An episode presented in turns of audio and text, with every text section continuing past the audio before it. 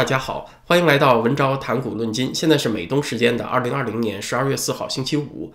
在紧张之余，咱们先轻松一下。就是我今天看到特别逗的一个事儿啊，和大家先分享一下。CNN 啊是刚刚播出了他们对拜登还有拜登的副手 Kamala Harris 的采访。呃，在被问到如果他们俩之间发生分歧会怎么办的时候呢？啊，拜登冷不丁就冒了这么一句，他说：“就像我之前告诉过奥巴马的那样。”他的意思呢是说，他做副总统的时候和奥巴马达成过一个默契。呃，拜登说，如果我们俩有根本的分歧无法调和的时候呢，我就会得病，develop some disease，然后呢，我就宣布辞职就得了啊，我就走了。And I, like I told Barack, if if if I reach something where there's a a fundamental disagreement we have based on a moral principle, I'll uh, I'll, I'll I'll I'll I'll develop some disease and say I have to resign. 拜登就特别搞笑啊！你现在不是宣称当选总统了吗？你是出来选总统，不是选副总统啊！你和那个 Kamala Harris 意见不一致的时候，应该副总统走人，该他走啊，不是你辞职啊！搞了半天，你的意思是说，哦，是 Harris 说了算啊，你就是个傀儡。搞了半天，真正的老板另有其人。你们俩有分歧的时候，不是他辞职，是你辞职，让他接手总统，是这个意思吧？啊，他说这个话的时候呢，那个 Harris 在旁边都摇头。哎呀，真不知道是这个碰上了什么霉运，摊上这么一个痴呆的主。你说拜登这是真的岁数大了糊涂了呢，还是一不小心说了真话呢？那最好就没有机会去检验这个事情的真假啊，就是他们俩最好都没机会进入白宫。啊，那咱们说今天的话题，咱们那个会员网站文招点 C A 开办了几年，我觉得很荣幸啊，汇集了一批爱读书、爱思考的朋友们。上次咱们节目当中提到了，美国有团体发广告倡议川普总统实施全国戒严，在军管的状态下进行公平的选举。前国防情报局局长弗林将军，还有在佐治亚州帮川普总统打官司的那个林伍德律师，也都同意这样的倡议。那这么一个观点呢，就在。网友当中激起了强烈的讨论，那就有朋友觉得呢，非常之时啊，就要行非常之事。那这个主张啊，军管之下实行选举可不可行呢？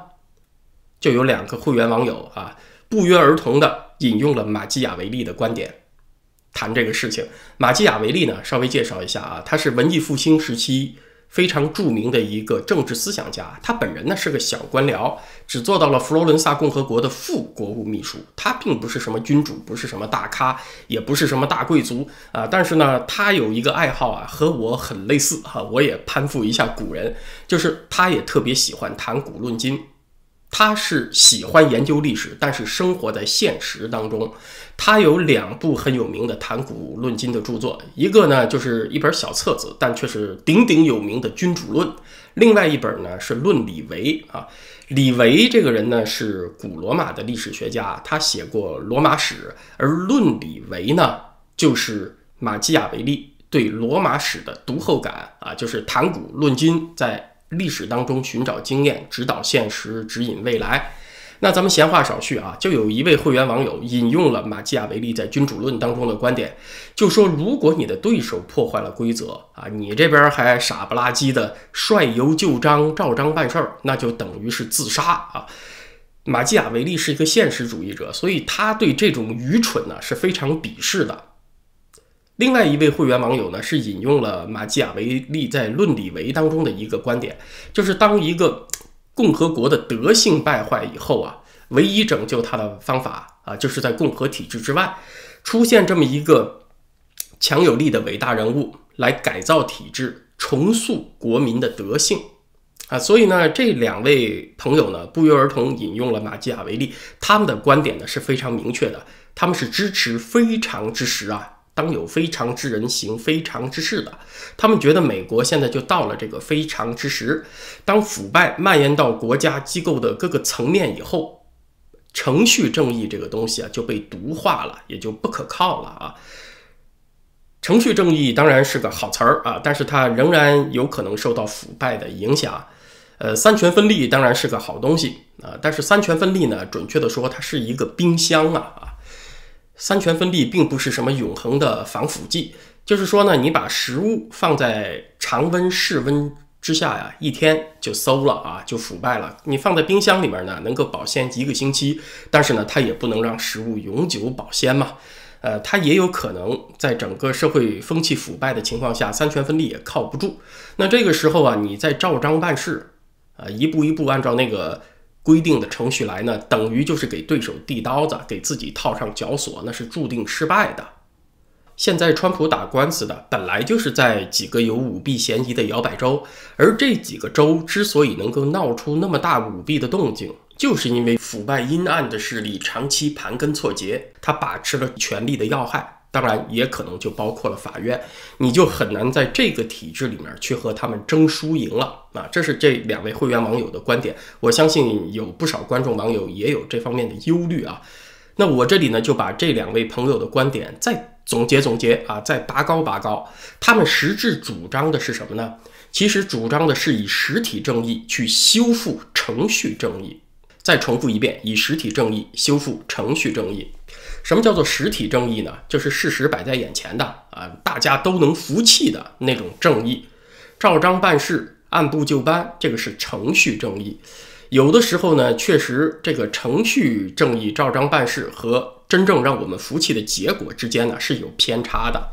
比如啊，咱们举个例子，我以前也举过这个例子，就是二零零九年在多伦多唐人街啊，华人超市金牛超市，它的店主叫陈旺，有一天呢就抓了一个在店里行窃的惯偷，他是把这个贼呢捆起来放在。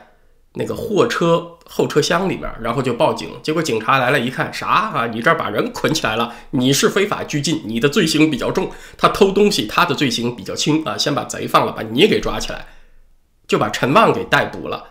陈旺是保护自己的财产抓贼，现场有很多人都可以作证，这是属于天经地义的实体正义。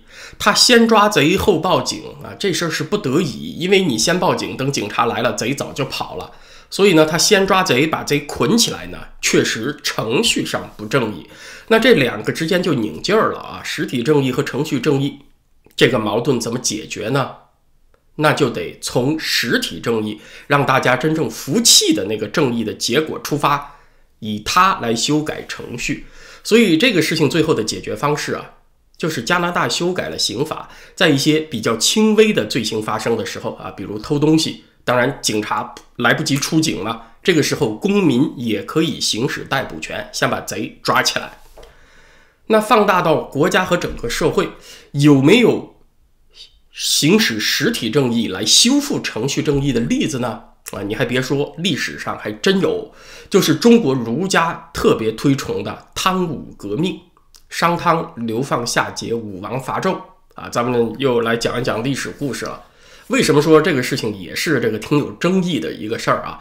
因为儒家讲的是君君臣臣父父子子啊，天不变，道义不变。做臣子的你怎么能够把君主给推翻了呢？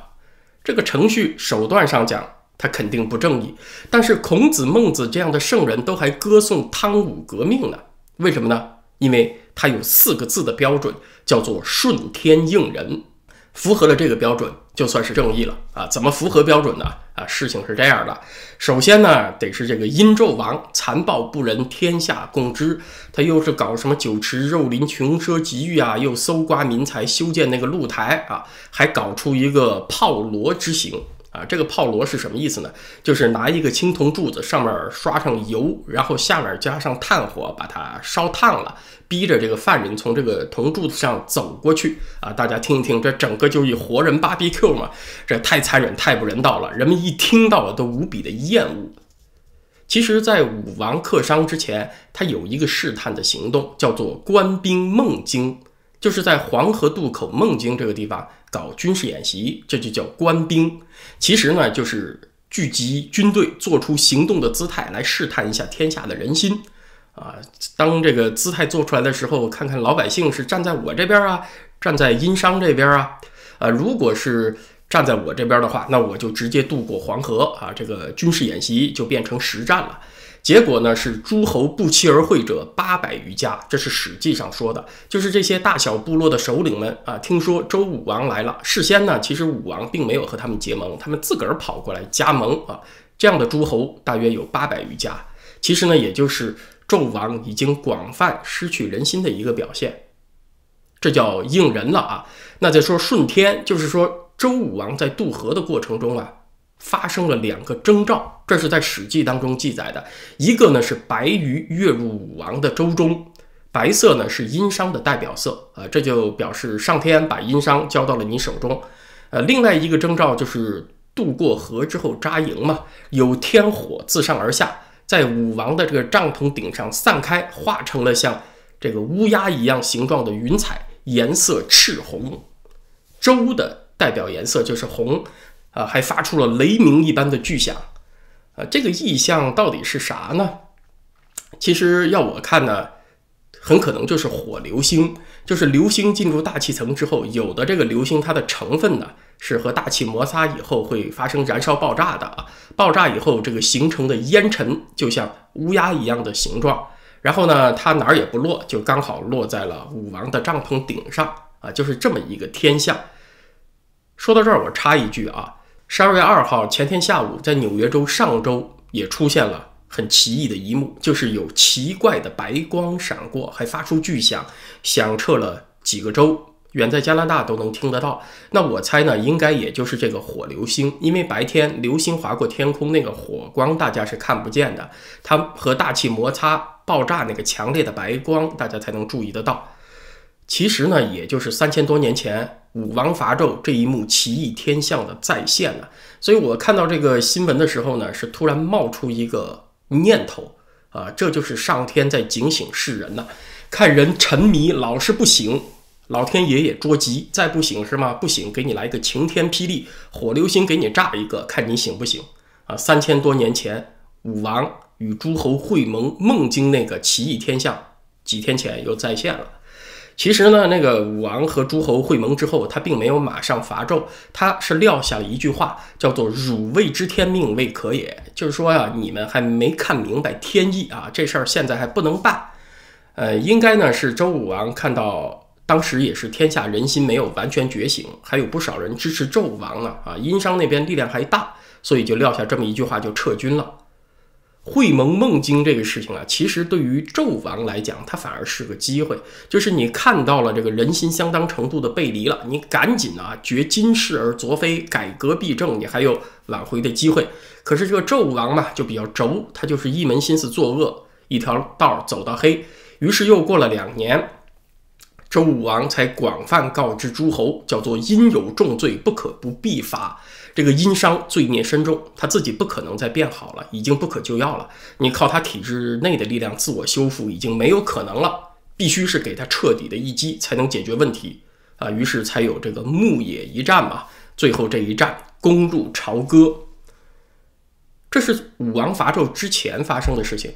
武王伐纣成功以后呢，他马上做了。这么四件事情来达成和解，分别是发巨桥之粟，散鹿台之资，封比干之墓，表商容之旅。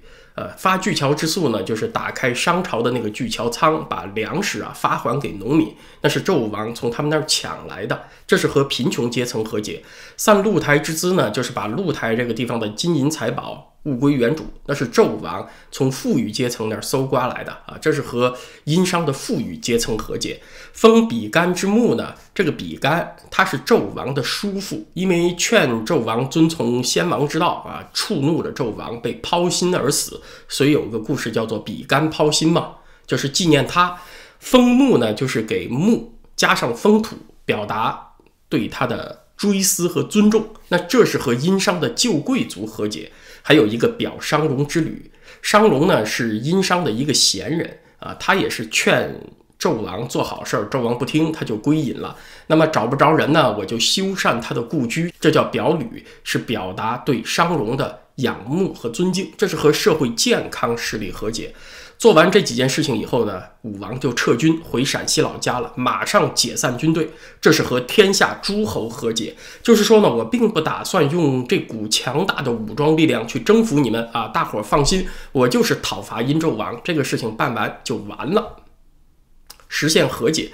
那为什么武王伐纣，儒家认可呢？因为事前他顺天意应人心，事后呢又通过这几项和解全面恢复了实体正义，所以他虽然程序上不正义啊，是以下犯上，以臣犯君，但是最后孔子、孟子也认可天意这个事情啊啊，咱们说不准，但是人心可知嘛。当下最急迫的呢，就是传播那几个州听证会上已经出现了的揭露舞弊的证据，得让更多人知道。证据这个东西啊，它会带出更多的证据，吹哨人也会鼓励更多的吹哨人突破恐惧走出来。哪怕是民主党的支持者吧，我相信他们当中也有很多正直善良的普通人，他们只不过就是看不惯川普。当海量证据涌现以后，他们也能够感知到美国公平的选举受到切切实实威胁的时候，我相信啊，这当中很多人的态度会转变的。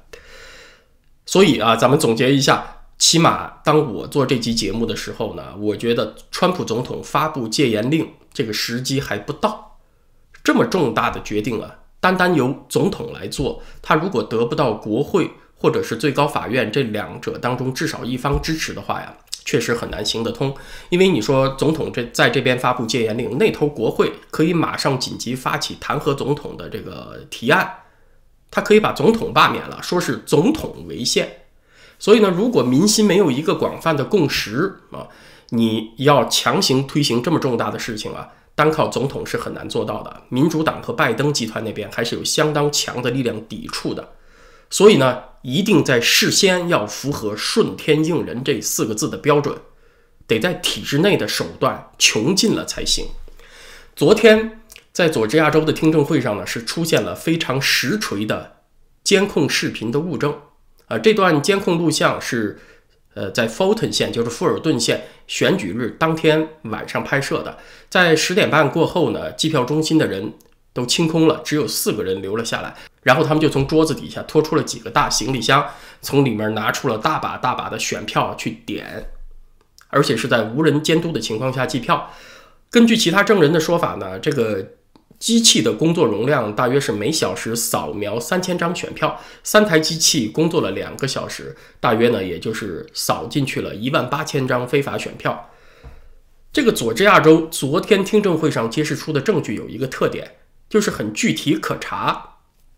比如这个监控录像里的几个人，你就看他们的衣着呀、体型特征，对吧？你拍不清脸没关系，看他们的衣着特征，再核对一下当天工作人员的记录，太容易就锁定这几个人是谁了吗？那 FBI 你还等什么呢？你这个时候不该去调查吗？关于选票这方面啊，目前在佐治亚州总结出来的非法选票还不包含那个 Dominion 投票机的灌票啊，就已经总结出来的非法选票过万张的。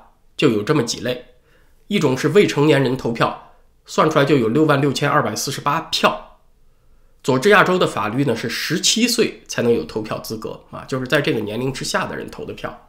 另外，死人票一万零三百一十五张，非本州居民投票一万五千七百张，州内跨县的投票是四万零二百七十九张。这几项呢？它基本上是不重叠的，把它们加起来有多少呢？就有十三万二千多张。在整个佐治亚州，拜登才赢了川普一万四千张左右嘛，啊，光这部分非法选票就十三万多了。此外呢，还有几项在这个一万票以下的违法选票，你像重刑犯投票就有二千五百零六张啊，重刑犯是没办法在服刑期间去投票的嘛，所以这些指标啊都是非常具体可查的。除此之外呢，还有一些间接证据。虽然它不是直接的物证，但是它是非常有说服力的数字。比如这个朱利安尼律师就提出，二零一六年佐治亚州总共邮寄选票多少呢？十九万九千张，拒绝率是百分之六点四。而今年啊，是翻了六倍多，邮寄选票佐治亚州是一百三十万张，可是拒绝率只有出奇的百分之零点二。这说明什么问题呢？只能说明有大量不合格的选票被混进来了吗？这些数字都是可查的，而且数字不会说谎。你就横眉冷眼的说没有作弊，没有证据啊？请问怎么堵天下悠悠之口啊？用中国人习惯讲的那句话来讲，你怎么对历史做出交代呢？关于那段监控视频，呃，我也是在推特上转引了啊，就有人死活不认，就说没有被司法鉴定之前是不能当做证据的。啊，还有你为什么不在法庭上放啊？你为什么在这个议会的听证会上放啊？啊，你还别说，目前阶段还就真的不适合在法庭上放，因为当前最重要的事情啊，是带动更多的人走出来，鼓励更多的吹哨人曝光出证据。你一旦进入法庭的档案，好啊，你司法鉴定去吧，给你鉴定个几个月，那黄花菜都凉了。啊，一旦被定义为不适合对外公开，那还麻烦了。所以现在就是得放给大众看，看的人呢，你可以凭你的普遍经验来判断。啊，有人说这又不符合程序正义了。什么叫程序正义啊？它是随着时代的不同，内容也不同的。啊，咱们举个例子说吧，一百年前，一个男人半夜敲开了黄花大闺女的卧室的门，钻进去了，然后人们听到姑娘的喊叫声。啊，然后衣衫不整的跑了出来，啊，这个左邻右舍看到了这一幕，出来作证，行啊，这个强奸罪就算成立了。一百年前这就算程序正义，可是呢，到二十年以前呢，啊，这就不够了。除了这个证人证证词之外，还得有 DNA 证据啊，得在现场啊，受害人身上发现了这个呃有精液的样本，然后呢和。犯罪嫌疑人的这个 DNA 物质在实验室里面相比对啊，对上号了，这个强奸罪才算成立，这才叫程序正义。可是现在你有 DNA 物质都不够了，可能得那个什么脑电波磁场对得上号才行。那为什么呢？因为什么精液呀、什么头发呀这些 DNA 物质，你也可以说是那个姑娘事先搞到存在那儿的，故意陷害这个男人的。啊，所以说什么叫做程序正义这个事儿，不同时代它的那个内容也不一样。咱们就说刚才那段灌票的监控视频，你说得送去司法鉴定真伪是吧？行，你去鉴定啊，他也不说是假的，他就给你加上一套严格的、不可思议的标准，就拖啊。然后呢，过程当中他就说这是未经鉴定的证据，那请问你找谁说理去呢？所以现在呢，更加重要的是。从人们的普遍经验和常识出发，只有曝光出的证据数量足够多，它才有无可抵赖的说服力。这是现在最重要的事情。昨天听证会的那个录像呢，我没有看完，我是看了一段儿啊，就看到有一位男性证人说，每十张点票的桌子才有一个监控摄像头，所以这也是解释了为什么，呃。他很难拍得清楚那个选票上有什么，人们的手在做什么啊？因为他这个监控的密度太低。另外，进场的监票员还不让带手机、平板这一类的摄像工具啊，这也就说明了为什么图像资料到现在还是比较难取得的。这一段监控录像能够曝光，那是因为这个计票中心是设在一个体育馆，那个摄像头所在的位置，现场的那几个人他不了解。而且呢，还得是拿到这个监控录像的人是个正直的人，他愿意把它拿出来曝光。拍下来的呢，又正好是那几位啊，把事先藏好的假票拿出来点算，得有这些机缘促成啊，才有这段证据曝光。那又有人说了，这个佐治亚州不是已经重新点过票了吗？没发现什么问题啊？啊，对你要是一万块钱的纸币混进几张假钞，你数一百遍，它不仍然是一万块钱吗？所以你得先。检验钞票的真伪，你得把假钞清出去再点才是准确的，对吧？这是个常识。呃，所以我想，真到人们对这个选举的信任度有普遍怀疑、有普遍这方面共识的时候，州法院和州政府再要加以掩盖，那个时候，川普总统真的就是非常之时行非常之事，那没什么人再有什么可说的了，这就是顺天应人的时机了。今天的时事话题呢，咱们就聊到这儿。明天星期六，在咱们的会员网站文招点 ca，同时也是会员 APP 上，是金风堂先生带来的节目，就谈呢，在二十世纪初，钢铁大王卡耐基对石油大亨洛克菲勒复仇的故事。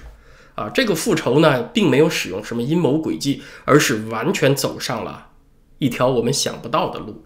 从这个故事当中呢，我们可以看出那一代啊，美国顶级精英他们的内心世界。他们对人性、对何为胜利完全不一样的理解，我觉得也是蛮有启发意义的。那么在 YouTube 上呢，咱们就是下个星期一再见了。祝大家周末愉快，谢谢大家。